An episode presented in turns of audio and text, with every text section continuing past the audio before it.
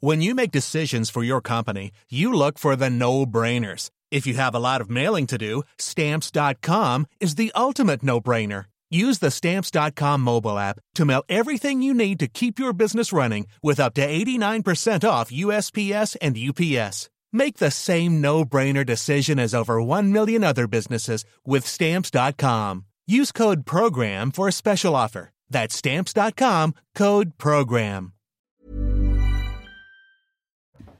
Bonjour à tous, bienvenue sur CNews. J'espère que vous passez une bonne après-midi. Dans un instant, ce sera le débat de la belle équipe. Et avant cela, le journal. Nelly Denac, c'est à vous Nelly. Bonjour Clélie, bonjour à tous. On attend toujours la formation euh, du prochain gouvernement d'Elisabeth Borne. Elle est sur le terrain d'ailleurs euh, cet après-midi. La Première ministre en déplacement au, au un déplacement qui se veut euh, symbolique. Bonjour Reda Emrabid, vous êtes déjà sur place pour CNews sur un thème qui lui est cher apparemment puisque c'est la deuxième fois qu'elle va aborder ce thème. Effectivement, Nelly, il s'agit de la lutte pour l'égalité des chances. Une rencontre est prévue avec une association, mais aussi avec des jeunes filles qui souhaitent s'émanciper. Et évidemment, cela fait écho au discours de la passation de pouvoir d'Elisabeth Borne. Au moment où elle a pris ses fonctions de première ministre, elle avait incité toutes les jeunes filles à réaliser leurs rêves. Je viens de vous parler de l'aspect symbolique. Il y a évidemment l'aspect politique. C'est un petit peu inédit, une première ministre qui se déplace sans gouvernement. Alors ici, au Muro, pour l'instant, on a pu apercevoir Carl Olive. Peut Que c'est un signe de la future composition du gouvernement d'Elisabeth Borne. Et puis il y a aussi une vision sociale se déplacer ici au bureau au sein d'un quartier populaire auprès d'une association, alors qu'Emmanuel Macron souhaite donner un virage à gauche pour ce second mandat. Bref, beaucoup de symboles pour ce premier déplacement d'Elisabeth Borne. Et bien sûr, nous serons avec vous en, direct tout au long de l'après-midi. On attend aussi ce, fameux micro tendu aux, alentours de 15h20, 15h30. Euh, dans l'actualité également, cette question, y aura-t-il une révision du procès d'Omar Haddad? Bonjour Mario Bazac, vous nous attendez à l'ancien palais de justice de Paris. D'ici quelques minutes, son avocate va plaider devant la cour de révision en s'appuyant sur de nouveaux éléments. C'est un petit peu technique, mais vous allez nous expliquer. Oui, effectivement, Sylvie Novakovic euh, est arrivée euh, il y a une dizaine de minutes maintenant. Elle est euh, actuellement devant la commission d'instruction de la Cour de révision et elle va apporter des éléments nouveaux. Elle s'appuie en fait sur une enquête parallèle qui a été menée en 2002 par des gendarmes, des gendarmes avec qui elle est en contact, retraités aujourd'hui, qui souhaitent être entendus par la Cour de révision. Elle va donc demander leur audition. Ces gendarmes, ils avaient reçu à l'époque le témoignage d'une habitante de Cannes-sur-Mer qui les avait mis en fait sur la piste d'un cambriolage qui avait mal tourné. Euh, elle accusait le propriétaire euh, d'un restaurant que fréquentait euh, Guylaine Marshall. Elle accusait aussi l'entourage de cet homme, une bande issue du grand banditisme slave. Il faut rappeler qu'au mois de décembre dernier, la justice a demandé des actes d'enquête supplémentaires dans cette affaire. À l'époque, Sylvie Novakovic, elle se basait notamment sur quatre nouvelles empreintes ADN retrouvées sur les portes où il y a ces fameuses inscriptions qui accusent Omar Haddad, quatre empreintes masculines appartenant à quatre hommes différents, mais qui n'appartiennent pas à euh, Omar Haddad. Alors, à l'issue de cette audience, la décision, elle sera mise en délibéré et il y aura ensuite euh, trois options, en quelque sorte. Soit elle va euh, décider d'accorder des investigations supplémentaires, soit elle va tout simplement rejeter la demande en révision d'Omar Haddad, soit elle va décider de la transmettre à la Cour de révision. Merci beaucoup pour tous ces éléments de réponse. Et puis dans l'actualité internationale, à noter les évacuations de combattants ukrainiens retranchés dans l'usine Azovstal qui se poursuivent. Cette nuit, plusieurs bus accompagnés euh, de véhicules militaires russes ont été vus s'éloignant euh, de cette euh, usine. Selon le Kremlin, d'ailleurs, plus de 1700 soldats ukrainiens se seraient déjà constitués prisonniers. Mais à Kiev, ces soldats sont considérés comme des héros. Écoutez ces réactions. C'était le bastion des hommes qui ont réussi l'impossible. Il n'y a pas d'autre solution. Leurs vies doivent être sauvées. Certains d'entre eux sont déjà blessés. Ce sont des héros. Ils seront dans les livres d'histoire. Ce sont des héros de notre temps et du monde libre. Et puis sachez que les bombardements russes s'intensifient dans le Donbass et notamment dans une localité qui euh, s'appelle New York, euh, pas aux États-Unis, mais bel et bien en Ukraine. Les habitants y vivent sous le feu des tirs et des bombardements quotidiens. Thibaut Janin. Le bruit d'un missile tiré et par réflexe, toute la famille s'accroupit. Après bientôt trois mois de conflit, les habitants de la petite ville de New York, dans l'est de l'Ukraine, se sont habitués aux détonations répétées. En voilà une. Des tirs en continu dont certains ont ciblé le quartier de cette famille ukrainienne. Quatre maisons voisines ont été détruites. Après l'assaut raté de Kiev et le désengagement de Kharkiv, les troupes russes concentrent leur offensive sur cette partie du Donbass. Les Russes approchent désormais d'Avdivka. Les choses commencent à se détériorer. Face à cette menace permanente, les habitants de New York se sentent délaissés par l'armée ukrainienne. Seuls quelques soldats restent sur place, démunis face aux attaques incessantes. Ils pensaient probablement que nous avions du matériel militaire ici. Je ne sais pas lequel, mais nous avons une usine de phénol ici, et ça fait vraiment peur. Un seul coup direct, et ça ferait l'effet d'une arme chimique. Selon la police de la région de Donetsk, six civils ont été tués et 12 autres ont été blessés dans des bombardements russes ces derniers jours. Voilà pour l'essentiel, c'est à vous Clélie pour le début du débat. Merci beaucoup Nelly, on vous retrouve à 15h pour le journal. Bienvenue sur le plateau de la belle équipe avec aujourd'hui Marc Menant, Laurent Geoffrin, Jean-Claude Dacier. Bonjour. Et Patricia Lémonière, soyez les bienvenus tous les quatre au sommaire aujourd'hui. On reviendra hein, sur cette affaire Omar Radad. Quelle énigme judiciaire qui passionne évidemment, comme toujours. Nous reviendrons euh, également sur euh, le port du Burkini qui a été autorisé par la municipalité de Grenoble. Faut-il une loi pour que les choses soient un peu claires? Certains le réclament, vous les entendrez. Mais avant cela, ce qui s'est passé dans, deux, dans un lycée et dans un collège. La semaine dernière déjà, on commence par le lycée. C'était euh, au lycée de la Herderie, c'est près de Nantes. En plein cours, tout d'un coup, quelqu'un est venu et a visé une enseignante avec un pistolet à eau. Alors évidemment, ce n'est qu'un pistolet à eau. Mais cela a quand même choqué l'intégralité de la classe, l'enseignante y compris. Les, euh, les enseignants ont d'ailleurs fait appel de leur droit de retrait. Jean-Michel Decaze, Michael Chailloux pour ce reportage. La vidéo fait le tour du lycée via les réseaux sociaux. Jeudi dernier, une personne entre dans un cours d'anglais et se filme en train d'asperger l'enseignante. Des élèves racontent. On faisait euh, des oraux et euh, on a vu un homme euh, cagoulé avec une grosse doudoune finir en courant dans la salle et braquer d'un fusil à eau la professeure.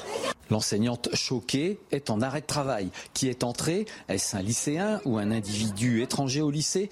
Dans quelle intention précise Les élèves de seconde qui ont assisté à la scène se posent surtout la question de la sécurité à l'entrée de l'établissement? Ça fait assez peur quand même, parce qu'on n'a pas vu se déguiser, se cagouler et tout. Donc on pas... n'a vu personne entrer Non, on n'a vu personne rentrer comme ça. Comme quoi, mettre euh, la carte pour biper, c'est pas suffisant pour euh, protéger le lycée. La direction a réuni les professeurs, une cellule d'écoute des enseignants et des élèves a été créée.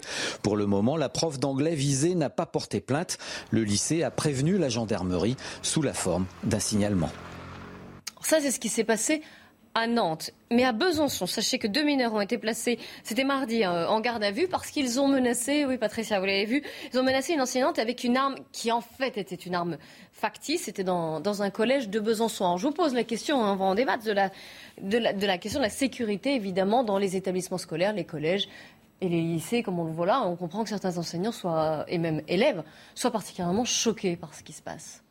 Oui, mais alors forcément, on peut réagir au premier degré, dire on met euh, des gendarmes, on met des polices privées euh, devant. Bon, mais c'est pas une solution. Ça veut dire qu'on vit dans des fortins partout. On a le sentiment aujourd'hui qu'il nous faut avoir des systèmes de sécurité qui se multiplient, que l'on vive caparaçonné, si je puis dire, pour échapper au pire. Il y a quelque chose qui ne va pas. Donc je pense qu'il est largement temps de nous intéresser à la situation clinique de la France. Qu'est-ce qui fait que la citoyenneté soit aussi délabrée, que les gens n'aient pas la considération de l'autre et que l'on considère la moindre menace soit comme un amusement, comme pas spécialement grave? Mais la symbolique d'un pistolet brandi face à un professeur, c'est extrêmement grave. Et ça induit surtout chez des enfants qui, pour la plupart, ont été traumatisés par les deux années et demie épouvantables qu'ils ont vécues. Ils sont déjà fragiles psychologiquement. N'oublions pas le nombre de ceux qui sont plus ou moins dépressifs. Et là, à nouveau, une agression. Alors je pense qu'il est temps que nous nous interrogions et comment lutter, pas spécialement en envisageant ces emmurements, mais pour qu'enfin on retrouve une sorte de dignité et un désir de vivre ensemble. Moi, je crois qu'il y a deux temps. Euh, Il y a le temps immédiat, c'est-à-dire le, le traumatisme de la professeure, le traumatisme du corps enseignant. Ce qui m'interroge, c'est on a l'impression, on ne sait pas si euh, tout de suite la direction a soutenu, puisqu'il a fallu, je crois, que les professeurs se mettent en grève pour que ça bouge un peu. Euh, comment euh, le rectorat réagit par rapport à ça, c'est, on n'a pas assez d'éléments pour juger, mais je pense que là, il faut effectivement la plainte hein, pour qu'il y ait une procédure malgré tout. Ça, c'est le temps de l'immédiateté. Et puis, il y a le temps beaucoup plus long que vous soulignez, c'est-à-dire qu'effectivement, on est dans une société qui... qui est où l'esprit de corps, l'esprit euh, de groupe, euh, euh, où l'on s'entraide, où l'on se protège, où l'on s'éduque, en l'occurrence en, ce qui concerne l'éducation nationale, eh bien, est en crise. Et donc, c'est un modèle qui est en crise, mais un modèle en crise ne se, voilà, il se redresse pas comme ça, quoi. Donc, euh, voilà, je crois qu'il y a deux temps, un temps long sur lequel il faut effectivement réfléchir, et un temps court sur lequel il faut agir, parce qu'il y a quand même des, des situations euh, qui peuvent, euh, où, il y a, où il y a traumatisme fort, quoi. Laurent Geoffrin. Mais menacer quelqu'un avec une arme factice, c'est interdit, ça. Bah oui. Ah bah. Euh, donc, euh, donc les, les auteurs doivent être poursuivis. Mais il y en a qui sont, il y en a deux qui ont été placés en garde à vue, un autre qu'on n'a pas retrouvé. Mais C'est la première euh, chose à dire. ouais. Si on fait un hold-up avec une arme factice, on va quand même en prison. hein. Donc, euh, Mais il y a eu oui, c'est la même chose. hein. Il y a eu un Donc, euh, qu'est-ce qui va se passer qu'ils vont être c'est- dans, voilà. dans l'enceinte d'un établissement scolaire. Toute personne qui se rend responsable d'un délit risque d'être jugée. Donc le propos n'est pas de se dire elle sera punie. Il faudrait vérifier qu'il y, ait une sanction quand même. Mais il n'y a pas de plainte de la professeure. À, Nantes, non. En tout cas, deux mineurs ont été placés en garde à vue pour, le, pour Besançon. Oui, mais pas à Nantes. Pour l'instant. Mais il n'y a pas que la professeure. En l'occurrence, il y a le viol, si c'est pas un élève, le viol d'un territoire qui est sanctuarisé, à savoir une école. Donc là, le rectorat doit porter plainte, enfin, je Voilà. suppose. Mais Il ne l'a pas fait, pour l'instant, pas encore. Il a signalé. Et, et n'oublions pas, en plus, c'est quand même fort comme symbole. En tout avec cas, une non, euh, arme, à avec Besançon, Samuel la professeure et la, passé il y a un an et demi. à Besançon, la professeure et la proviseure de ce collège ont porté plainte. Besançon. C'est Besançon. Oui, il y a Nantes. deux affaires distinctes. deux affaires Nantes. Nantes, c'est quand même la, la menace avec et devant tout le, monde. pistolet à eau. Et apparemment, le, le, le jet a été très, très. C'est des pistolets Mm. très forts. Et donc, je crois que ça a été très violent en plus. Jean-Claude Dacier. Qu'est-ce que vous voulez C'est un constat qui est quasiment insupportable, mais qui est là. Je ne dis pas que on pourrait en parler tous les jours, n'exagérons rien, mais il y a de plus en plus, depuis quoi Une quinzaine d'années peut-être il y a de plus en plus d'incidents dans nos classes, d'incivilité, d'actes de délinquance, appelons ça comme on veut. Mais manifeste, et ça va parfois jusqu'à, bon, on va pas rappeler le- ce qui est arrivé à ce malheureux professeur. Samuel Paty, on est confronté à une euh, difficulté euh, majeure. Euh, c'est la perte d'autorité globale de l'État, c'est la perte d'autorité, c'est pas tout à fait de leur faute. Ils ont essayé depuis quelques années de, se montrer euh, ouverts et compatissants, et en réalité, ils ont beaucoup perdu probablement de leur euh, légitimité à exercer l'autorité. Pas tous, évidemment, pas tous et pas partout. Vous parlez des profs? Oui, je parle des enseignants. Et puis, il faut aussi ajouter, hélas, une baisse de la qualité de l'enseignement. Donc, on a, on a face à, à l'institution éducation nationale, un travail qui est trop compliqué euh, pour en parler comme ça euh, de manière abrupte euh, autour de cette table, mais il, il est incontestable qu'il faudra beaucoup probablement d'argent, de moyens, pas seulement là, hélas. Mais en tout cas, il faut un espèce de plan Marshall. Il faut que le mot d'ordre pour le redressement, parce que je trouve que ça conditionne tout le reste ou presque tout le reste. Quand vous avez des enfants qui font n'importe quoi dans les classes, qu'est-ce que vous voulez qu'ils fassent demain dans une entreprise ou ailleurs? En fait, ils, sont déjà délinquants à, à 6, 7, 8, 9, 10 ans, et ça va être extrêmement difficile sans un certain nombre d'actes d'autorité que les experts... Mais ce que je veux dire, il faut prendre le problème à bras-le-corps. Et on mettra 10 ans ou peut-être 15 Oui, c'est à rattraper. long, euh, Évidemment, mais on ne peut pas tolérer que deux gamins entrent dans une salle de classe et menacent avec un pistolet, euh, même faux, une enseignante ou un enseignant. Euh, en fait, je crois qu'ils ne se rendent même pas compte de la gravité de leurs faits. C'est là où on, on est confronté à une dégradation d'une extrême profondeur. Ils ne se rendent même pas compte de ce qu'ils ont fait. Il y a 15 ans, jamais personne n'aurait pu imaginer une chose pareille. Voyons, analysons et essayons mais la tâche sera longue et lourde. Et on, on est, on est entré depuis un certain temps dans une banalisation euh, de cette, Ah de oui, cette ah euh, violence ou de ces actes euh, qui, qui- de non-respect à, à l'autorité. Et là, effectivement, c'est pas en, en- en deux mois où, je veux dire, c'est toute la structure de l'éducation nationale. On a demandé de porter écoute, d'écouter, d'entendre, etc. Les professeurs, je crois, ont été quand même assez restreints aussi dans, leur, dans leurs actions, euh, le- leurs responsables aussi. Et donc, c'est, c'est- les mots d'ordre viennent du sommet aussi. Il n'y a pas que ça, il y a la considération propre de chaque gamin. Dans ce que tu dis, Jean-Claude, à savoir, euh, ils n'ont pas conscience. Quand on voit dans l'Essonne, on, l'a- on l'a- on a traité ça la semaine dernière, que des mots naissent avec la haine, ils savent même pas d'où vient, mais il faut tuer celui qui est du quartier d'à côté, ça montre bien qu'on n'est plus dans une citoyenneté, c'est quand même ça le problème. Et on n'a pas peur de mourir soi-même. On est capable de tout au nom d'un principe d'exécution du voisin. On va reprendre notre débat. 14h15, on fait un point sur l'actu. Yann Effelé. Un feu s'est déclaré ce matin dans la sous-préfecture de Saint-Julien en Genevois en Haute-Savoie. Les agents sur place ont été évacués. Plusieurs dizaines de pompiers étaient toujours en action à la mi-journée. Gérald Darmanin se rendra sur place. Il n'y a pas de victimes, indique-t-il. Au Royaume-Uni, fin de l'enquête sur le Partygate, le scandale des fêtes organisées à Downing Street pendant le confinement. Boris Johnson s'est vu, a déjà vu infliger une amende en raison de sa présence à une fête surprise pour son 56e anniversaire en juin 2020. Les Britanniques vont savoir d'ici peu si le Premier ministre a été sanctionné pour sa présence à d'autres événements. Une bonne nouvelle pour les fans de tennis, Rafael Nadal sera bien à Roland Garros cette année. Six jours après sa défaite à Rome, le pied gauche en souffrance, l'Espagnol est réapparu hier à l'entraînement sans montrer de signe extérieur de douleur.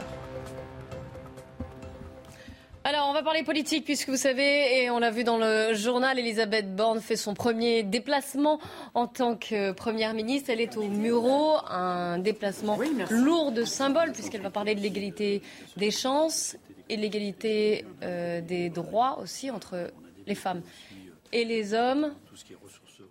Vous la voyez ici avec ces images euh, tournées en direct Pas par eux, mais par d'autres. par nos reporters. Donc ce sont des dispositifs, en fait, c'est une diversité des chantiers d'insertion qui se font en fait sur le territoire. Et euh, Laurent Geoffrin, la symbolique des, des Mureaux pour ce premier déplacement, elle vous parle? Parce qu'évidemment, ça fait référence aussi à un discours du, du président de la République lors de son premier quinquennat. Oui, oui, c'est un symbole politique, bien sûr. Oui, ça, ça veut dire euh, on s'occupe des problèmes les plus sociaux, les plus sensibles. Oui, évidemment. Il faut savoir que les Mureaux, c'est l'une des premières cités. Je suis né à un kilomètre des Mureaux, à Melan, c'est de l'autre côté de la Seine. Et les Mureaux, c'était une sorte d'épouvante parce qu'on voyait se dresser les premières HLM. Et ces HLM se sont révélés très rapidement comme étant des foyers de tension. Et depuis, malheureusement, ça n'a jamais été réglé. Et donc, euh, oui, c'est un, symbole qui est intéressant. C'est de se dire, on prend en considération, et avec, il faut l'étendre au-delà de la délinquance, avec ce qui se passe euh, euh, à Grenoble, le Burkini, etc. C'est-à-dire que là, on va dans une commune qui est encore dans les principes républicains, mais qui souffre néanmoins d'un problème d'intégration d'une partie de sa jeunesse. Et, dans, dans une région où, à la limite, vous avez ce foyer d'incandescence, et tout autour, c'est relativement paisible. Alors, euh, ça pose le problème de l'intégration d'un d'un monde populaire qui doit être respecté et que l'on doit favoriser en tant que tel. Et pour autant, après des années et des années, ça n'a jamais été réglé. D'où ce déplacement. Oui, Patricia. Moi, moi, j'avoue que euh, préféré qu'elle fasse ce déplacement qui est Mm. nécessaire une fois que l'équipe gouvernementale se soit mise au travail. Parce que je trouve que là, on prend On encore du temps et on est toujours dans ce gouvernement qui ne veut pas annoncer la couleur en quelque sorte. Mm. Euh, donc là, bon, bon, on va se déplacer au Muro. Donc euh, après, bah, il va avoir euh, déplacement euh, en, sur le terrain pour faire son, son travail de député, enfin de, de, de- de candidat à la députation. Et donc, euh, on se dit, mais enfin, ce gouvernement, on a besoin qu'il se mette au travail. Moi, j'ai besoin de savoir ce que ce gouvernement veut faire, par exemple, pour les Mureaux. Je préférerais ça à, à cette visite. Oui, ça aurait pu- cette visite aurait pu attendre Voilà, quelques jours. Voilà. Et j'ai l'impression qu'on gagne temps. priorités. Je suis pas J'ai d'accord. l'impression qu'on Je suis gagne pas du temps. d'accord parce que elle avait, Madame Borne, la réputation quand même de quelqu'un d'un peu fermé, d'un peu austère. week-end, Qu'est-ce hein. qu'elle nous, non, qu'est-ce qu'elle nous montre là? Un, qu'elle est une femme de terrain qu'elle sait y aller, y et deux, et deux, qu'elle est capable de dialoguer, en effet, avec, euh, notamment, il y a des personnalités que je vois mal, mais enfin, un, sur le terrain, je sais, et deux, je sais écouter, et puis après, je prendrai des décisions. Bon, c'est de la com, hein, ça vaut ce que ça Ouais, vaut. c'est de la com. Mais en euh, attendant, bon, pas de euh, travail. il y a une volonté derrière. Je pense que le gouvernement, il est quasiment fait, un ou deux près, on le saura ce soir ou demain. Et puis vous savez que la haute autorité doit également se prononcer, regarder, vérifier les Bah, profils. c'est ce qui est en ce prend du temps. Voilà, à mon avis, c'est ce qui est en cours. Elle a passé et des heures dans le bureau de- du président hier. Je pense que l'affaire est à peu On va près faite. bientôt arriver au temps de parole, aux limites, et les, les, les Ah, pour les législatives, oui. oui. les futurs ministres ne pourront plus s'exprimer de la même façon. C'est intéressant. Ah, Et je rappelle qu'elle-même Eh ben, est candidate. À mon hein. avis, tout ça n'est pas pour rien. Les joies de la comptabilité euh, du temps de parole, ça, le jour où on nous en débarrassera, on aura fait un grand pas. c'est un autre débat. Laurent Geoffrin. au Muro, mais je me crois me souvenir que le gouvernement avait écarté les propositions du rapport Borloo, Oui, Mhm. exactement. avait précisément pour objectif d'améliorer la situation de ce type de quartier. Oui, oui. 50 milliards. Mais bon, ça montre quand même, dans ce climat, les informations que l'on a traitées tout à l'heure, juste avant, c'est ce contexte-là. Et que la première ministre, ou premier ministre, moi j'aimerais bien rester à premier ministre. pourquoi Oh, même l'Élysée, Parce que, parce que, ministre, parce que, d'ailleurs. euh, euh, on, on- ah ben, je suis désolé, euh, Entraîne-toi. j'aime la langue française. Entraîne-toi. Oui, non, non, non. Oui, mais même- oui, points. Mais non, mais alors, donc on va dire demain un fripouille au lieu d'une fripouille. Bah, parce que euh, un fripouille, euh, je vois pas pourquoi ça serait féminin alors que on désigne un homme. On va dire un canaille parce que sinon on devrait dire, on peut plus dire une canaille si on sexualise. Il y a quelque, oh, son éminence, on Mais non, dit mais plus c'est son une- titre. On dit Oui. eh bien, eh bien, c'est pareil, c'est son titre, c'est premier ministre. Oui, son titre, c'est premier ministre. Premier, première, ça existe. Mais non, c'est une femme. hein, le- Mais- Si c'est donc, je Premier, vous dis, si- première, et donc, donc un canaille, un canaille. Mais non, et- parce que et une un- canaille, ça s'applique aux deux. Et, un- et un, eh ben là aussi, ça s'applique aux deux Mais puisque c'est un titre. Non, parce que c'est- si vous voulez parce pas entendre. réfère à un le premier de la classe et la euh, première de la classe, c'est pas la même chose. non, non, bah, on est le premier de la classe. Non, on est le premier non, non, de la si classe. c'est une femme, c'est la première. Mais non, non. Ça- sinon, ça voudrait dire quoi Qu'éventuellement, vous êtes la première de, de- des femmes? Donc, vous êtes le premier. première des Mais non. Bon, si, si- si vous Ah, voulez c'est pas un autre admettre- débat. Donc, oui, là, on est si vous voulez pas admettre la Donc- subtilité de la langue française, tant pis, on la perdra, mais on est déjà en train de tout écrouler. Revenons. revenons Oui, revenons à nos moutons, oui.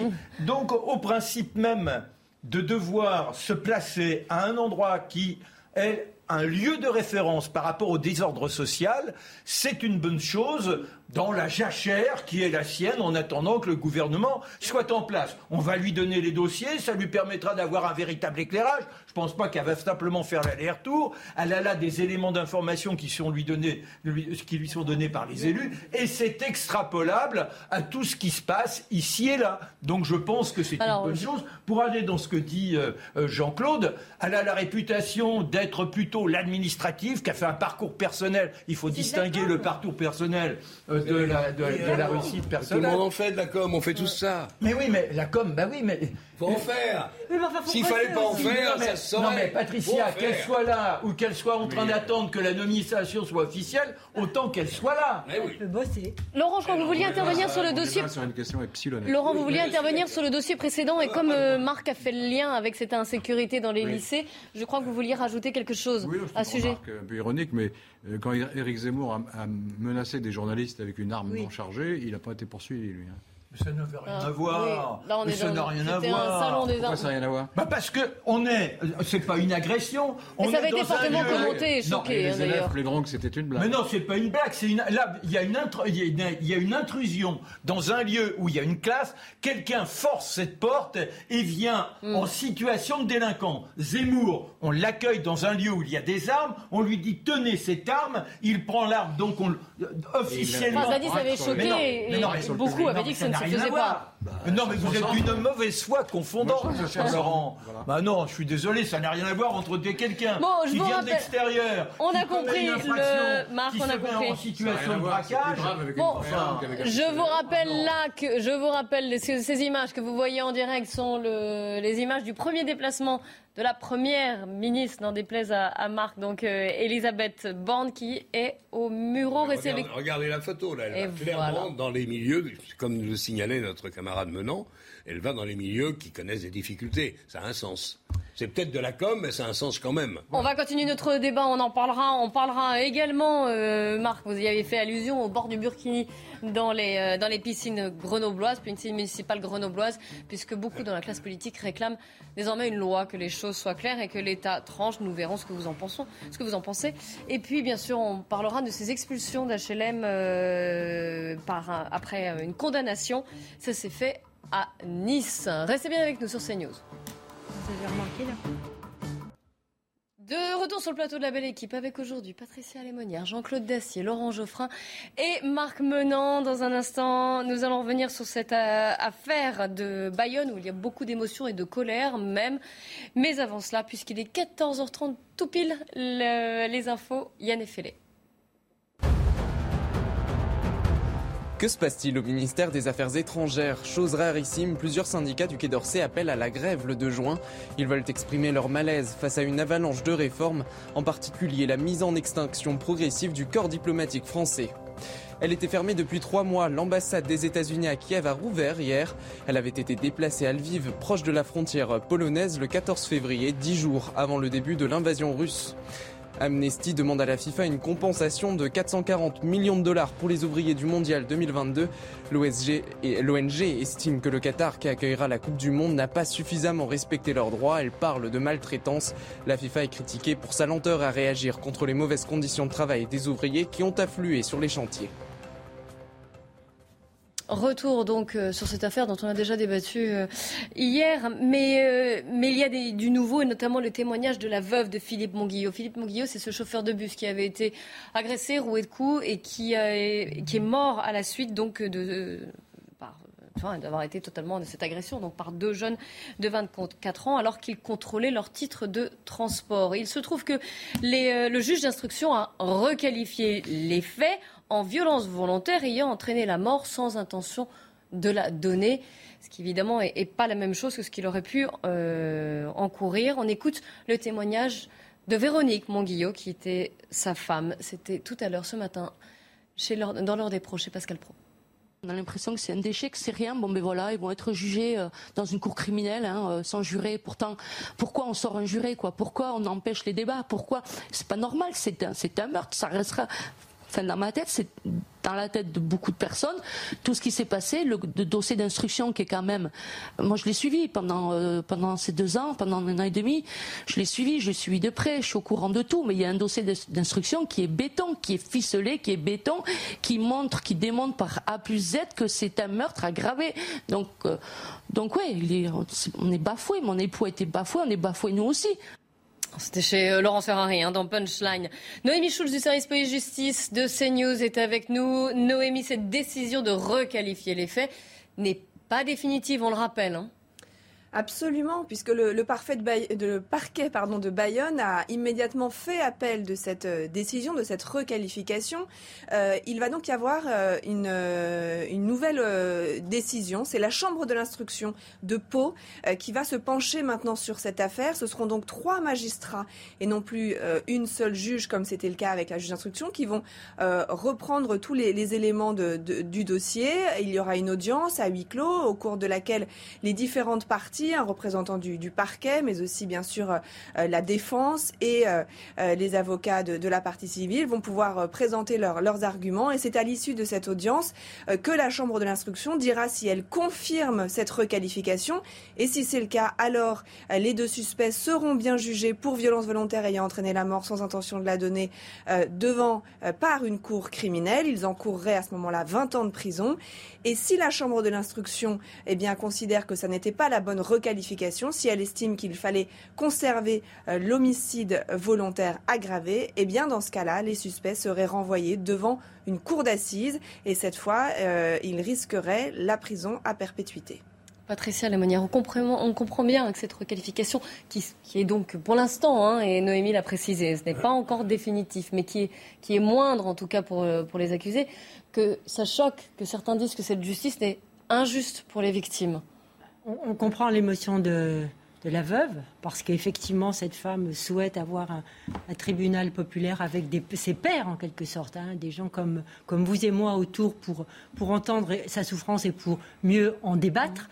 Euh, Mais sur le fond de l'affaire, moi, je ne suis pas qualifiée, je ne connais pas tous les détails du dossier, et donc il est excessivement difficile. Je sais simplement effectivement que l'avocat plaide pour que le coup mortel n'était pas... euh, euh, n'était pas intentionnel, Intentionnel, oui. que ça serait, il plaide sur un coup. Mais enfin, je ne vais pas rentrer dans le détail d'un dossier que je ne connais pas. Tout ce que je note, c'est que les affaires criminelles comme celle-ci deviennent très vite, touchent l'émotion. Euh, nos émotions. Et donc, il faut, dans ces moments-là, quand même garder raison, même si c'est très émouvant, mais garder notre émotion à part, euh, avoir essayé d'avoir un regard froid, parce que là, on peut partir dans toutes les, dans toutes les discussions et sans avoir le dossier, c'est très difficile de se prononcer. Non, mais d'accord, mais reste se placer en dehors de l'émotion, ça devrait être nos devoirs, alors que malheureusement, ce sont elles qui nous gouvernent depuis de nombreuses années. Ce qui fait qu'on ne comprend plus les attitudes des uns et des autres. Reste que de ce cas-là, sans connaître bien le dossier, on a quand même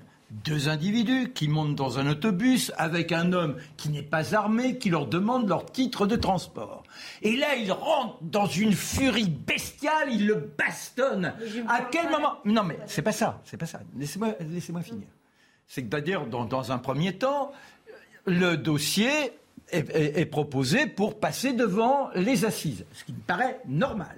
Et là, il y a un juge d'instruction qui dit oui, mais le coup ultime, le coup ultime n'était pas volontaire. Mais sauf quand vous êtes deux types qui tabassaient, à quel moment il n'y a plus d'intention de donner la mort? C'est-à-dire que tout à chacun, il est responsable. Quand vous prenez le, le- le- le parti de tabasser, à quel moment vous vous interrogez pas sur le- les conséquences, ne serait-ce d'un seul coup? Donc là, on accorde des circonstances atténuantes dès le départ, avant même qu'il y ait le procès. C'est-à-dire que si effectivement ils ne sont pas criminels au dernier degré, abjects comme on peut le présumer, mais ça c'est le procès qui doit le déterminer. Néanmoins, il faut au moins que potentiellement ils sentent qu'il y ait la menace de quelque chose d'extrême qui leur soit infligé, tandis que là non, déjà ils risquent de s'en tirer, ils peuvent rêver, ils peuvent avoir un espoir. 20 ans quand même. Non mais non, c'est 15 ans. Non, non, Non, de 15 à 20 Non. ans. 20 ans, 15 à 20 Mais avec une atténuation, Après, sûr. alors que sinon, il n'y a pas d'atténuation possible. Je dis qu'à partir de là, il y a quand même une décision qui est prise par une personne, alors que l'on devrait avoir le jugement qui se fasse. Sinon, il y a- il y a- et là, c'est au-delà de l'émotion. On ne peut pas admettre que deux individus dans la lâcheté la plus épouvantable tabassent, mais à un moment donné, deux derniers coups, à quel moment il s'arrête C'est- il, il frappe bien jusqu'au moment où il est laissé pour mort. Donc c'est bien. euh, alors c'est pas une. J'ai pas l'intention, je laisse pas me pour mort. prononcer. Je, je, je- je- Non, mais je- non. je me suis pas prononcée. Ne, Non, ne- non, mais- Patricia, je vous accuse dis pas. Simplement, non, non, mais je dis simplement que non, je faut pas, pas, j'ai trop de se respect. faire porter. Ne pas se laisser embarquer dans l'émotion. ça, vous et avez raison. Les choses un peu froidement, parce qu'effectivement, moi, je peux vous dire, quand vous allez dans certains endroits où vous voyez des gosses qui se battent dans des fameux, vous savez, les combats euh, clandestins, qu'est-ce que vous entendez autour de ces combats clandestins Ça n'a rien à voir. Non, attendez, ils se battent. Oui. Vous entendez tu le, tu le, tu le. Et il y a une violence qui se déchaîne. Et là, et là franchement, parfois, on se dit, euh, il peut mourir. Il y en a un qui peut mourir. Non mais d'accord, mais c'est une action euh, volontaire, c'est pas une agression. Il y a deux gamins qui se frappent, tue-le, tue-le. Mais, mais ça n'a rien à voir avec Laurent deux individus qui se ruent sur un chauffeur de La, bus. la vraie question, c'est est-ce que c'est un juge tout seul, effectivement, qui doit se prononcer, euh, qui doit qualifier Mais encore une fois, Noémie expliquait, après, il ne sera pas tout seul à prendre euh, cette décision. Elle n'est pas encore définitive. Laurent Geoffrin, votre regard sur cette affaire Moi, je suis pour l'application de la loi. Donc, si la loi est claire, je veux bien. Mais je suis effectivement surpris. Je, je- je suis un peu comme Marc. euh, le- ce genre d'action, qui est une action d'une lâcheté incroyable, euh, deux types euh, contre quelqu'un qui n'est qui n'est pas armé, qui, qui ne demande rien à personne, qui fait juste son travail, ça mérite une, une condamnation exemplaire, de toute façon. Et il, s'est quand même, il a quand même été tué, le- ce, pauvre, ce pauvre homme. Et il tué. euh, alors il me dire, c'est pas volontaire, c'est volontaire euh, quand même. Quand même, il y a- ils ont pris le risque, en tout cas. Voilà, c'est ça, c'est prendre le risque. Sinon, vous vous rendez compte Ah, c'est pas une bagarre comme ça. c'est- Voilà. c'est- c'est un Et le juge, le juge se met dans la tête des deux individus. Il n'y avait pas intention. Qu'est-ce qui permet de déterminer qu'il n'y avait pas intention? Je vous dis, quand on frappe avec autant de violence, c'est que là, il y a une intention d'élimination d'individus. En tout cas, il se moque Il se moque de la Ils se moquent, les deux en question, les deux individus qui ont tué ce malheureux, il se moque des conséquences. Voilà, de quelles ce qu'elles qu'il soient. fait. Et ça, je pense que le juge d'instruction aurait dû en tenir compte. Mais encore une fois, je ne vais pas redire, parce que toi et moi avons dit hier, je ne vais pas replaider une fois encore. Je trouve en effet que, bon, j'espère que la Chambre d'instruction va redonner raison au juge qui avait pris une première décision. Enfin, la première décision était homicide volontaire. On verra bien, attendons un peu. J'y ajoute une remarque qui paraît banale comme ça, mais qui me paraît quand même lourde, parce que ça ne concerne pas que ce, ce drame de, de Bayonne deux ans après. Là, on est reparti pour combien de temps? Des mois. Avec Non, un apparemment, procès. apparemment, il semblerait que Espérons selon- que ça va Alors- accélérer un peu. Mais bon sang, c'est comme l'éducation nationale tout à l'heure. Quand va-t-on se décider à donner à la justice les moyens de juger dans la sérénité, certes, mais tout de même deux ans pour avoir pour mener l'enquête de ces tueurs de- de- du chauffeur d'autobus? C'est pas un peu Alors beaucoup justement, quand même quelques précisions, peut-être une petite correction d'ailleurs sur ce que vous venez de dire, euh, Ah, Jean-Claude, je à part de, Noémie. Oui, je t'en prie. C'est oui, Noémie. bien sûr. Jean-Claude Dacier nous dit qu'il y avait eu une première décision prise par un juge. Non, c'est le parquet qui avait ouvert l'information judiciaire juste après les faits et l'information judiciaire avait été ouverte pour homicide volontaire euh, aggravé. Mais quand on ouvre une information judiciaire, on ne sait pas euh, quelle sera l'issue et quelle sera la décision prise à la fin par le juge d'instruction. Assez souvent, l'ouverture, elle est le plus large possible et il arrive que ce soit resserré et que les faits soient, requalifiés. C'est la première décision euh, de la juge d'instruction. Et encore une fois, on l'a dit, maintenant c'est la chambre de l'instruction qui va trancher, qui va se pencher là-dessus. Et ça va être assez rapide puisqu'on a appris ce matin que l'audience, cette audience, elle aurait lieu le 14 juin. On est pleinement d'accord, ma chère Noémie, et j'espère, bravo, si vraiment la Chambre d'instruction Mm. se réunit le 14 juin, on peut espérer avoir euh, Oui, c'est un délai un relativement procès dans court, des ouais. délais Non, mais d'accord, relativement... mais Enfin, Ouais. on, on arrête- quand même ouais. sur deux ans, trois ans, voire quatre ans. Oui, on n'arrête pas de 2000. dire la justice, elle est là, elle est 2020. lente. La preuve en est, il faut deux ans, euh, ça engorge. Et là, vous vous rendez compte, on crée dans le système Ah des engrenages qui bloquent. Alors que de toute façon, s'il y a des circonstances atténuantes véritables, je vois pas lesquelles, mais là, euh, je vais pas faire le procès tout seul. Ces, ces, ces, ces, ces- ces personnes qui sont accusées pourraient faire valoir le fait qu'à la fin, c'était pas volontaire. Donc, quoi qu'il arrive, il serait jugé humainement selon les principes de notre droit républicain. Donc, au nom de quoi mettons un frein? De- Au nom de quoi multiplie-t-on, et ce qui coûte extrêmement cher, pour, pour euh, euh, simplement une, une intuition d'un juge Il y a quand même quelque chose de fou. Le système ne fonctionne plus de manière totalement sereine, on est tous d'accord. À quand la prochaine réforme de la justice? À No- quand? Noémie euh, Schulz qui veut intervenir. Oui, ce qui est sûr, absolument, comme, comme le dit euh, Marc, euh, si le, le procès euh, était renvoyé devant une cour d'assises, donc si c'était un procès pour euh, homicide volontaire euh, aggravé, on pourrait très bien imaginer que les jurés, les, les, les six hommes et femmes et les trois magistrats euh, qui composent le, le jury populaire, eh bien, en écoutant la défense des, des, des accusés, les, les, les- arguments de leurs avocats, eh bien, arrivent à la conclusion qu'effectivement, le coup de poing n'avait pas vocation à tuer. Donc, on, on aurait pu imaginer un renvoi devant une cour d'assises avec au final une condamnation moins lourde parce que au cours des débats, eh bien, euh, les jurés se seraient forgés leur, euh, leur opinion. Et c'est ça en fait que demande euh, l'avocat, euh, notamment de, de, de, de la femme de Philippe Guillot, de la veuve de Philippe Guillot, c'est que ce débat, il ait lieu devant une cour d'assises. Oui, oui, c'est ça, devant des pairs, c'est ce que vous me Mais disiez, euh, Patricia pourquoi- quel est l'intérêt J'aimerais poser une question à Noémie. Quel est l'intérêt de ces cours euh, la cour criminelle, Voilà, c'est une expérimentation, mais. Noémie va vous en dire un peu plus. expérimentations, parce que est-ce que c'est pour aller plus vite euh, qu'une cour d'assises ça va Est-ce plus qu'un procès va, va plus vite? Comment ça Pourquoi Oui, les cours criminelles, elles, sont, elles ont été. euh, c'est Nicole, Nicole Belloubet qui a lancé cette expérimentation. Ça avait suscité euh, beaucoup d'émotions et, et- et- et de très nombreux, notamment av- avocats, s'étaient offusqués de, de- de ce que la- les cours d'assises allaient reculer. Elles ne sont pas supprimées, mais de ce qu'on allait pour certains crimes, ceux pour les, les faits euh, passibles de 15 à 20 ans de prison, qu'ils allaient être jugés par des cours criminels composés de cinq magistrats professionnels. L'idée, c'est effectivement de dire la justice est trop lente, ça prend trop de temps. Un procès aux assises, parfois, il faut des années avant de pouvoir l'organiser. Et donc, c'était de, de gagner du temps. À l'époque, Éric Dupont-Moretti, quand il était encore avocat, avait dit tout le mal qu'il pensait de ces cours euh, criminels. Quand il est devenu garde des Sceaux, un certain nombre d'avocats ont pensé que du coup, il allait reculer, qu'il allait revenir sur euh, cette expérimentation. Ça n'a pas été le cas, elle a même été élargie. Les Pyrénées-Atlantiques font partie des départements qui expérimentent ces cours criminels. Et donc, si les deux suspects sont renvoyés pour ces coups ayant entraîné la mort sans intention de la donner, les faits sont passibles de 20 ans de prison. Et donc, il, ça sera dans le cadre d'une cour criminelle. Un dernier point, quand vous êtes condamné par une cour criminelle et qu'il y a un appel de cette condamnation, soit par le parquet, euh, soit par euh, les, euh, les- les personnes condamnées, eh bien vous êtes jugé en appel par une cour d'assises de toute façon. Merci beaucoup pour toutes ces précisions. Merci d'avoir été avec nous, euh, Je suis Noémie. juge en principe au nom Jean-Claude du Dacier, peuple oui. français. Donc s'il n'y a plus de jury populaire dans ces cours criminels, Allez, bon courage. Ça pose peut-être un petit Merci problème. Noémie. Faut aller plus vite. Non, mais, Mais c'est tout le débat qu'il y avait eu. Enfin, Elle vous avait dit que ça avait, enfin, elle vous avait dit que c'était- ça n'avait pas été. euh, si Là encore, c'est un héritage, un héritage de débat. la Révolution, euh, voilà. Euh, Alors ils étaient peut-être fous, nos vieux, mais ils avaient le souci d'essayer d'élaborer une société un peu meilleure et une société dans laquelle tout à chacun pourrait sentir qu'il avait des droits. Eh bien, je trouve dommage de piétiner ce qu'ils nous ont donné en germination.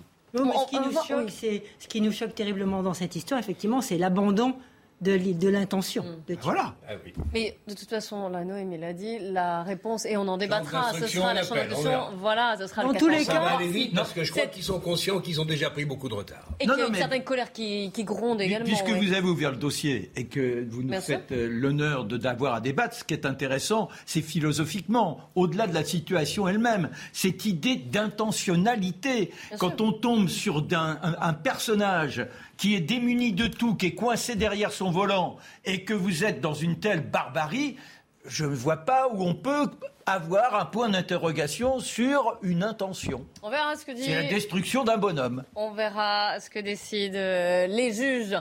Il est 14h45, on se retrouve juste après le rappel des faits avec Yann Effelé.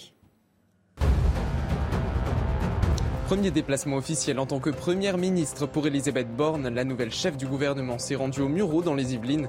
Au programme, une rencontre avec des associations qui œuvrent en faveur de l'égalité des chances et de l'émancipation des femmes. Elle s'inscrit ainsi dans la lignée de son discours de nomination qu'elle a dédié à toutes les petites filles. Nous venons de battre un record de chaleur, 38 jours consécutifs au-dessus des normales de saison, c'est du jamais vu. Cette série a commencé le 11 avril et pourrait encore être battue. De fortes chaleurs sont attendues au moins jusqu'à samedi. Joe Biden instaure un pont aérien pour tenter de résoudre la pénurie de lait pour bébés aux États-Unis. Le dossier devient un casse-tête politique pour son administration, alors il fait appel au ministère de la Défense qui va être mis à contribution pour transporter des produits venant de l'étranger. Avant de reparler du, du Burkini, je sais que c'est un sujet qui vous tient à cœur, euh, Marc.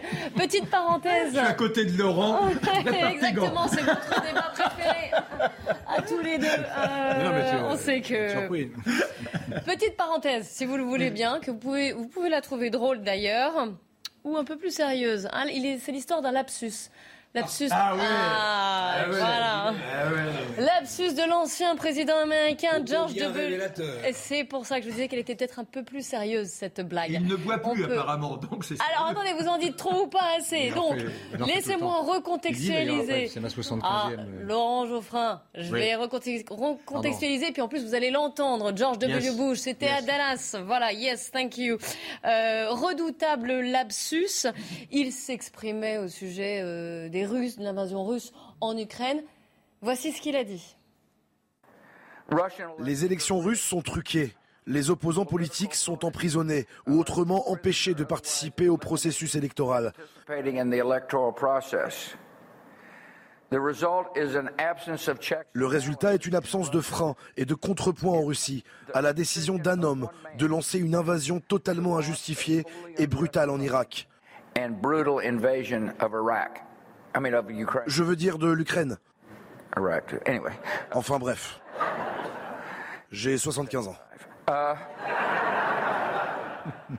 Irak as well, quand même. hein. Il le dit. Et j'ai 75 ans pour excuser ce, ce lapsus.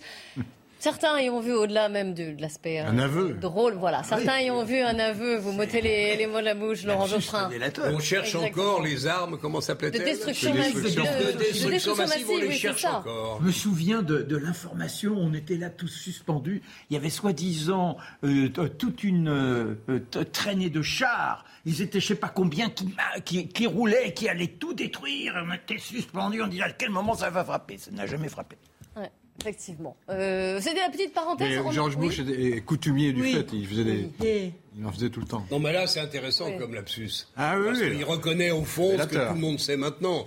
C'est qu'ils ont attaqué l'Irak sans De raison manière arbitraire, politique oui. valable, de manière totalement arbitraire. D'accord, mais sauf que est-ce qu'à un moment donné, on a dit, puisque on a été conscient que nous avions été trompés, est-ce que l'on a dit il faut juger le président des États-Unis pour crimes contre l'humanité. Est-ce que c'est abominable? Or aujourd'hui, c'est ce que l'on fait vis-à-vis de Poutine. Là, il dit par exemple euh, comment euh, il juge les élections russes.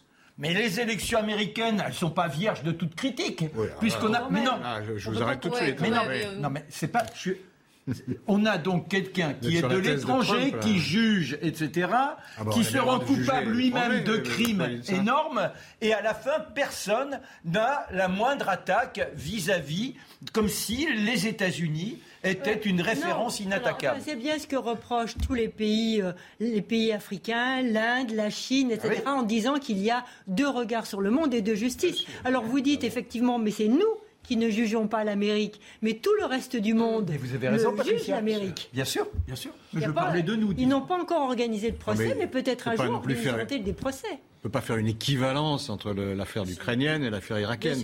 C'est pas les mêmes régimes de chaque côté, autant que je sache.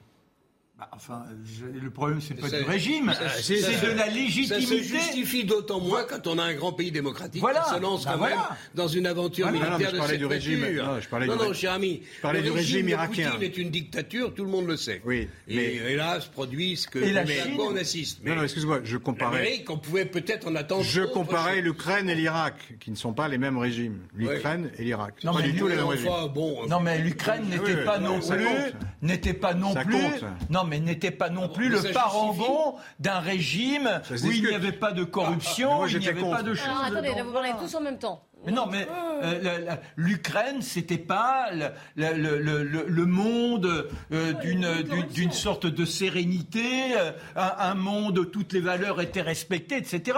Donc. euh, on n'est pas là pour, pour, pour défendre Poutine, on est là pour montrer qu'il y a des abominations et que selon la personne qui se lance dans ce type d'action euh, qui bouleverse l'humanité, parce que ça bouleverse l'humanité, il y a un jugement, il n'y a pas de. Au-delà de tout, euh, on- n'envahit pas et on déclare, on n'envahit pas un pays euh, comme ça. Enfin, je veux dire, c'est, Laurent. ça, ce n'est pas dans les. Laurent. Donc euh, l'invasion attendez, moi j'étais contre la guerre d'Irak. Ah, bon. L'invasion, Ah, mais l'invasion. non, non, non. Mais je, parce que je, disant que c'est pas la Là, même chose. je Non, me permets, c'est difficile à la télévision de nuancer le propos. Exactement. L'invasion bah de l'Irak. Ah bah L'invasion est tout aussi Bah, je suis pas d'accord avec légitime toi, que l'invasion de l'Ukraine, mais s'exprime. L'invasion de l'U- de l'Ukraine et de l'Irak sont illégitimes sur le plan du droit, Bien mais sûr. effectivement les régimes sont très différents et ceux qui ont envahi sont aussi très différents. À partir de là, on peut développer. Si l'intervention américaine en Irak avait accouché effectivement de la naissance d'un nouvel État irakien, mais- et du- attends, je termine, et Mais j'étais contre. démocratie, Moi, j'étais contre, j'étais d'accord avec. Oui, mais d'accord, mais j'entendrais ton argument. Oui. Ça a été l'inverse, c'est-à-dire qu'on a créé au contraire un mouvement Mais je terroriste je mondial je qui a mis, et c'est pas terminé, le poison à peu près partout. Donc comme intervention, on peut rêver mieux, en effet. On ne sait pas ce que va nous faire la, Mais la Russie. attendez, je, contestais le fait qu'on mette le président Zelensky, qui est élu, même, si, bon. même si cette démocratie a des défauts, comme toutes les démocraties, non, mais euh, comme toutes les démocraties, reconnaît, euh, bon. sur le même plan que, euh, Que un Saddam Hussein. dictateur euh, un peu grotesque comme Saddam Hussein. Non, mais d'accord, mais alors allons plus loin dans les. Mais je ne Dans- je dans- ne dans- voulais pas aller plus loin. Non mais, non, non, mais allons plus loin dans les attaques qui ont été celles des États-Unis. Euh, quant au Chili, ils euh, font mais vous tomber, etc., Mais etc. C'est-à-dire que. vous prêchez un converti. Eh ben, c'est pour ça que j'allais vers vous, je vous tendais la perche, si je puis dire. Et ça, mais là encore, il n'y a jamais eu de désir de jugement. De vrai, c'est vrai. voilà. Et aujourd'hui, la Chine a envahi toute une partie. Ils sont accaparés Tibet. la mer de Chine. Ils ont des Tibet. îlots qui étaient des îlots, des îlots internationaux. Euh, les, les Philippins peuvent même plus aller dans leurs eaux territoriales et personne ne se fusque. Et en plus, ils sont Vous au Tibet. pas du Tibet. S'il vous plaît, comme euh, Laurent Geoffrin ne voulait pas aller plus loin, on va, euh, on va en terminer là, on va respecter sa parole. Mais on se retrouve pour la troisième partie de l'émission. Vous aurez le droit à votre débat sur le Burkini. Promis, votre duel à tous les deux. Euh, ce sera juste après le journal de 15h. Alors restez bien avec nous, à tout de suite sur CNews. C'est-. CNews, il est 15h. Bonjour à tous et soyez les bienvenus si vous nous rejoignez. La belle équipe qui va reprendre, mais avant le, avant le journal de Nelly Denac.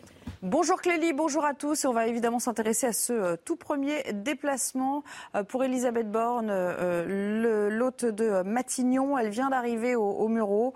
un déplacement sur le thème de l'égalité des chances. Bonjour Reda Rabit, vous êtes sur place. Elle est en train d'échanger d'ailleurs avec des jeunes filles sur ce thème en ce moment. Effectivement, Nelly, ça fait euh, plus d'une heure maintenant qu'Elisabeth Borne est à la rencontre de ces associations pour la lutte pour l'égalité euh, des chances. Elle a rencontré des jeunes filles, elle a martelé quasiment le même discours qu'elle avait prononcé au moment de, de la passation de pouvoir à Matignon croyez en vos rêves, allez au bout de vos rêves. C'est quelque part un leitmotiv, un slogan peut-être du nouveau gouvernement Borne. Et justement, le nouveau gouvernement Borne, on l'attend toujours, c'est assez inédit, la visite d'un Premier ministre sans membre du gouvernement. On a eu quelques indices. On a aperçu euh, notamment le maire de Poissy, Carl Olive, qui était euh, dans les parages. Il y a aussi un aspect symbolique, donner un virage à gauche aussi au deuxième quinquennat d'Emmanuel Macron. Et quoi de mieux que de commencer ici avec une visite dans un quartier populaire sur la question de l'égalité des chances. Voilà donc pour Elisabeth Borne qui va s'exprimer là d'ici quelques minutes et peut-être qu'on aura plus d'informations concernant son nouveau gouvernement. Merci. On vous retrouvera bien sûr à cette, euh, à cette occasion. On va parler des législatives et le président des Républicains Christian Jacob somme à Damien Abad de démissionner de son poste de euh, président euh, du groupe à l'Assemblée, car Damien Abad refuse toujours de dire s'il va euh, ou pas se rapprocher d'Emmanuel Macron. D'ailleurs, via Twitter tout à l'heure, il a dit qu'il s'exprimerait longuement à ce sujet dans les colonnes du Figaro ce soir. Enfin, le premier soldat russe jugé pour crime de guerre en Ukraine depuis le début de l'invasion, il a demandé pardon à la veuve du civil ukrainien qu'il reconnaît avoir tué le 28 février dernier. Voilà pour l'essentiel. À vous pour la suite du débat. Merci Nelly, on vous retrouvera à 15h30 pour 90 minutes info. On va partir tout de suite au Palais de justice de Paris. Pourquoi? Eh bien, une nouvelle audience cruciale. Euh, Maître Sylvie Noakovic, qui est l'avocate d'Omar Haddad, s'apprête, est en train d'ailleurs actuellement de défendre de nouveau, donc Omar Haddad, son client devant la commission d'instruction de la Cour de révision. Pourquoi? Parce qu'il y a des nouveaux éléments. Vous vous souvenez évidemment de cette affaire de euh, Ghislaine Marshall qui avait été tuée le 23 juin 1991 à Mougins, dans les Alpes-Maritimes. Elle avait été retrouvée euh, au fond de sa, cave. Et vous vous souvenez de cette inscription en lettres de sang Omar m'a tué. On ne sait toujours pas. Vous savez qu'Omar Haddad, qui avait été condamné euh, puis Gracier a toujours clamé son innocence et que là, il y a des nouveaux éléments, deux nouveaux éléments. Mario Bazac, vous voulez bien nous expliquer oui, alors euh, Sylvie Novakovic, l'avocate de Maradad, euh, elle euh, est dans la salle de la commission d'instruction de la Cour de révision depuis une heure maintenant et elle plaide en s'appuyant d'abord sur une enquête parallèle qui a été menée en 2002 par des gendarmes qui avaient reçu le témoignage d'une habitante de Cannes-sur-Mer qui les avait mis sur la piste d'un cambriolage qui aurait mal tourné. Elle accusait le propriétaire d'un restaurant que fréquentait Ghislaine Marshall et l'entourage de cet homme, une bande issue du grand banditisme slave. Sylvie Noakovic, elle est en contact avec euh, ces gendarmes de l'époque, aujourd'hui retraités. Ils souhaitent pour certains être entendus par la Cour de révision. Elle va donc demander euh, leur audition. Et puis en parallèle, il faut rappeler qu'au mois de décembre dernier, la justice avait décidé de mener de nouveaux actes d'enquête. Sylvie Noakovic, à l'époque, elle se basait sur la découverte de quatre nouvelles empreintes ADN retrouvées sur les portes où il y a ces fameuses inscriptions accusant Omar Haddad quatre ADN masculins appartenant à quatre hommes différents mais n'appartenant pas à Omar Haddad. Ce point-là sera aussi débattu lors de l'audience. Et puis à l'issue, la décision sera mise en délibéré. Il y aura ensuite euh, trois options, euh, si euh, on peut dire. La commission d'instruction de la Cour de révision décidera soit de mener des investigations supplémentaires, soit de rejeter cette requête en révision, soit de transmettre cette demande à la Cour de révision. Merci beaucoup, Marie Aubazac, avec les images de, Florian Paume. Merci pour toutes ces explications. On attend donc de savoir. je crois que c'est une enquête qui vous passionne tous, tout particulièrement euh, Laurent Geoffrin. Oui. Oui. c'est un petit oui, mais. Non, non, c'est vrai. Mais là, c'est quand même cette nou... Donc il y avait les ADN, on en avait déjà parlé. Quatre nouveaux ADN, et puis il y a bien sûr cette euh, là cette, cette, enquête qui aurait été un petit peu passée euh, sous le tapis. Oui, mais il y a quand même une difficulté. J'ai rien contre contre l'accusé ou le condamné. Euh, pas du tout une question de, sympathie ou d'antipathie. Simplement, il faut expliquer comment la porte de cette cave a pu être fermée de l'intérieur par quelqu'un d'autre euh, que Guylaine Marshall. Alors, vous savez que ça. tout ça aussi, c'est- il y a débat. Georges Fenech n'est pas sur ce plateau parce que justement, il est au palais de justice de Paris. Vous savez qu'il, euh, lui aussi, il connaît bien cette affaire et il appuie l'innocence d'Omar Haddad. Quand vous lisez tous les comptes rendus qui racontent la manière dont les gendarmes sont entrés dans ce local, la porte était totalement bloquée. Et après, on a essayé de, de voir si ça avait pu être fait de l'extérieur, parce que si, si, Et oui, il y a eu plusieurs s'il y scénarios. avait ouais. quelqu'un d'autre, on, on peut imaginer que ce quelqu'un d'autre ait écrit l'accusation sur les murs avec le sang de Madame Marshall. Mais s'il y avait personne d'autre, donc c'est forcément elle qui a écrit. Mais vous savez bien qu'il y a un elle- doute quand même elle- sur cette affaire. en principe, il n'y a pas de doute. D'où ces demandes Mais en il a été révision, condamné, d'où ces nouveaux. ADN, d'où Il a ces été condamné quand même. Donc si- pour la justice, il n'y a pas de doute. Jusqu'à preuve du contraire, il n'y a pas de doute pour la justice. Pourquoi ça nous passionne tromper, mais Pourquoi ça nous passionne, tous ces grands crimes? Tout à l'heure, Patricia, dans, dans l'autre affaire, celle de Bayonne, avait mis en exergue le côté l'émotion nous emporte. Là, il n'y a plus d'émotion, il n'y a plus de crime. On a oublié Madame Marshall. Alors, on est des joueurs d'échecs. On est là, on dit, mais alors? Et lui, d'ici au doigt là. Et il y a quelque chose de pervers chez nous qui nous permet de nous mener vous en dans prie, une mon sorte... cher. J'ai dit nous de, de- de nous prendre pour je ne sais trop quoi, de réfléchir. C'est la, c'est la, la jouissance euh, des, des- des romans policiers. Et souvenez-vous, dans les années 50, Oui, comment il la vie d'un homme et l'existence d'un homme qui est quand même en ce- jeu là. A quand même Mais- qui est mais, là. mais je suis d'accord avec vous. Mais c'est ce que je vous ai dit dès le départ. Euh, Là, on en vient à ce jeu.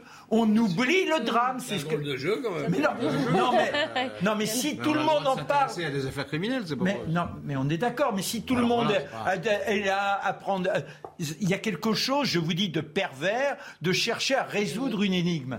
Comment il s'appelait euh, le vieux. Dominici Ouais. Le vieux Dominici. Ça a passionné la France pendant des années. C'est quelque chose de fou. L'histoire de Bruant en Artois, c'est monstrueux. Le petit Grégory, mais enfin sûr. vous vous rendez compte et, et cette femme, elle a même été la mère qui a perdu son enfant a été en prison accusée d'être l'auteur du meurtre. Et ça, ça a enflammé. Et aujourd'hui encore, de temps en temps, ça rejaillit. Donc il y a quelque chose en nous qui n'est pas très sain et qui nous fait oublier le drame originel, comme si on gommait l'émotion qui nous avait animés pour pouvoir revenir à quelque chose de rationnel en tentant de trouver la solution. Au-delà du côté que moi j'appellerais presque Agatha Christie, oui, euh, qui- précise. voilà. Euh, moi, euh, ce que je trouve, c'est qu'ici, on a, euh, comme dans toutes les histoires un peu d'erreurs judiciaires, une quinzaine, je crois, depuis les années 50, euh, on a quelqu'un qui n'avoue pas. Et face à quelqu'un qui, qui où il n'y a pas d'aveu, euh, vous vous posez des questions.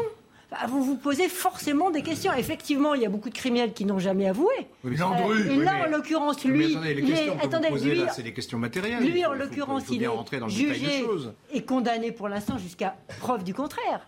Mais il est jugé condamné. Et ce qui nous intéresse à tous, c'est le fait qu'il est jugé condamné sans preuve et que donc là attends, mais, mais non, non, non, on arrive peut pas dire sans, sans preuve. non, sans aveu. Excusez-moi, Laurent. Ah oui. Euh, qu'il est jugé condamné sans aveu et que là arrivent d'autres éléments. Et donc c'est toute la question qui est autour de l'aveu. Oui, mais je vous dis, quoi qu'il arrive, Landru, Landru, il n'a jamais avoué. C'est ce de de peut-être son avant, qu'on- avocat. avant qu'on retrouve le, le direct de- d'Elisabeth Borne, un mot peut-être accusé de- d'être pervers ou de jouer à un jeu malfaisant. C'est trop tard.